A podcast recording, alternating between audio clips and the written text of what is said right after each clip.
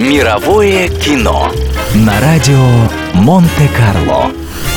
Английский пациент. Драматическая картина британского режиссера Энтони Мингелы снята по мотивам романа канадского писателя Майкла Антадже, получившего Букеровскую премию. В истории кинематографа найдется немного фильмов, получивших столько наград. На счету английского пациента 9 «Оскаров», 2 «Золотых глобуса» и 6 премий Британской академии кино и телевизионных искусств.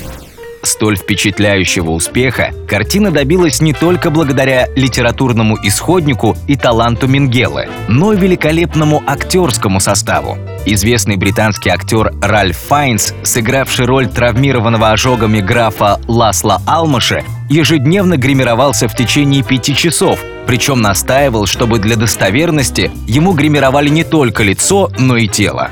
Актриса Кристин Скотт Томас, прочитав сценарий, была настолько потрясена и восхищена им, что сама предложила себя на главную роль, на которую также претендовала Деми Мур. Однако выбор Энтони Мингеллы пал на британскую актрису.